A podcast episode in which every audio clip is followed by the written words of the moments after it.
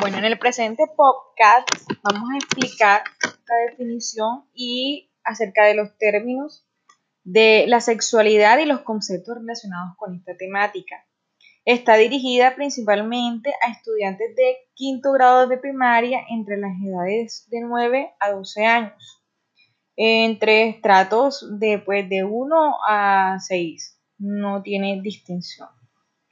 Bueno, refiriéndonos al término de, sexo y sexualidad, con frecuencia confundimos algunos términos, lo que nos dificulta el entendimiento y la comprensión de la sexualidad humana. Por ejemplo, es común hablar de sexo cuando en realidad se quiere hablar de sexualidad o hablar de diferencia sexual, cuando en realidad se quiere hablar de sexismo o desigualdad. El sexo y la sexualidad humana. Todas las personas son sexuadas, es decir, tienen un cuerpo sexuado en femenino o en masculino, que les permite pensar, entender, expresar, comunicar, disfrutar, sentir y hacer sentir. El cuerpo es, por tanto, el lugar donde la sexualidad reside y se hace posible. La sexualidad está íntimamente relacionada con el placer, la comunicación y el intercambio afectivo. Es algo según la Organización Mundial de la Salud, que nos motiva a buscar afecto, placer, ternura e intimidad. El sexo y la sexualidad van unidos y no son solo aspectos importantes de la vida humana, sino que constituyen desde que nacemos hasta que morimos.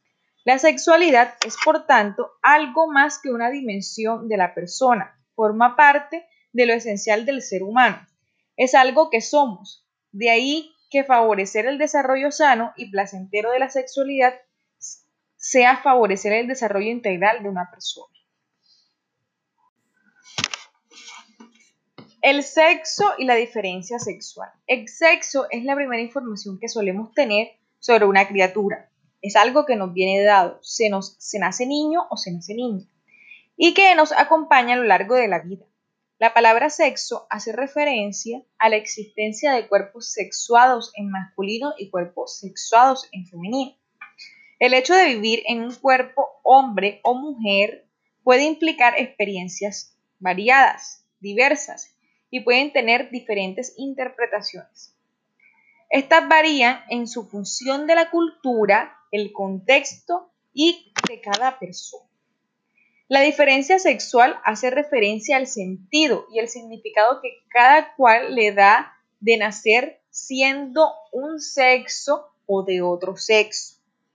Vivir en este hecho con interpretaciones impuestas o bien como si en mi propio cuerpo no tuviera ninguna significación, hace casi imposible vivir a gusto en la propia piel. Esto es así porque dar un sentido libre y singular al sexo que se tiene es una necesidad existencial. Es poder realizar deseos propios y originales sin caricaturizar ni renunciar a aquello que se es un hombre o una mujer. La diferencia sexual, al contrario, que el sexismo no es un conjunto de características establecidas acerca de cómo son o cómo deben ser los hombres y las mujeres y el papel que deben jugar en una sociedad. Dar un sentido y significado al propio sexo no es algo que se haga de una vez para siempre, ni en un momento o momento determinado de la vida, sino que se va haciendo desde el nacimiento a medida que un niño o una niña crecen y viven su vida.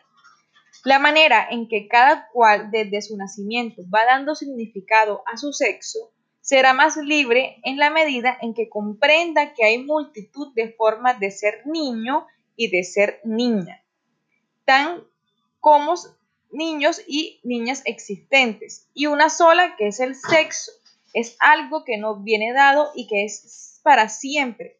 Un sexo no tiene más valor que otro, que la diferencia sexual no es motivo de inquietud y mucho menos de discriminación. La sexualidad infantil. En la infancia los órganos sexuales están poco desarrollados. La cantidad de hormonas sexuales en sangre es muy pequeña y las sensaciones de placer no han adquirido aún significados específicos.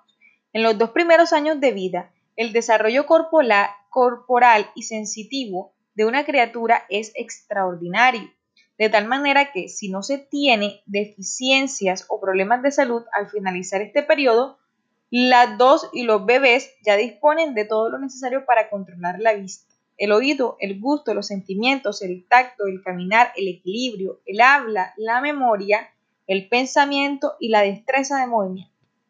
La sexualidad infantil existe aunque en diversos contextos y momentos históricos se haya dicho que no.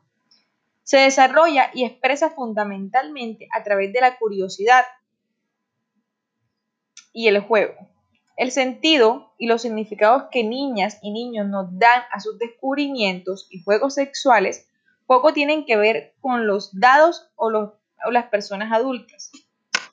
Sus actividades sexuales se basan en motivos diferentes. Por ello, es importante no interpretar las expresiones de sexualidad desde nuestra óptica y nuestra experiencia de personas adultas y atribuirle significados que no tienen.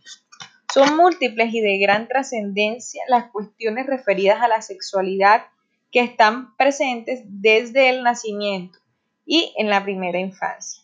Estas son algunas de ellas, el descubrimiento del propio cuerpo y la experiencia de sensaciones a través de la autoexploración y los contactos, las sensaciones y los vínculos afectivos con las figuras de apego y los sentimientos hacia ellos, la conciencia del propio sexo y la existencia de otro y las otras diferencias entre ambos, las primeras nociones sobre el estereotipo y características asociadas a lo femenino y a lo masculino, la curiosidad por el cuerpo adulto, y por el de los niños y niñas, el interés por el propio origen, la reproducción y las relaciones sexuales y amorosas entre personas adultas.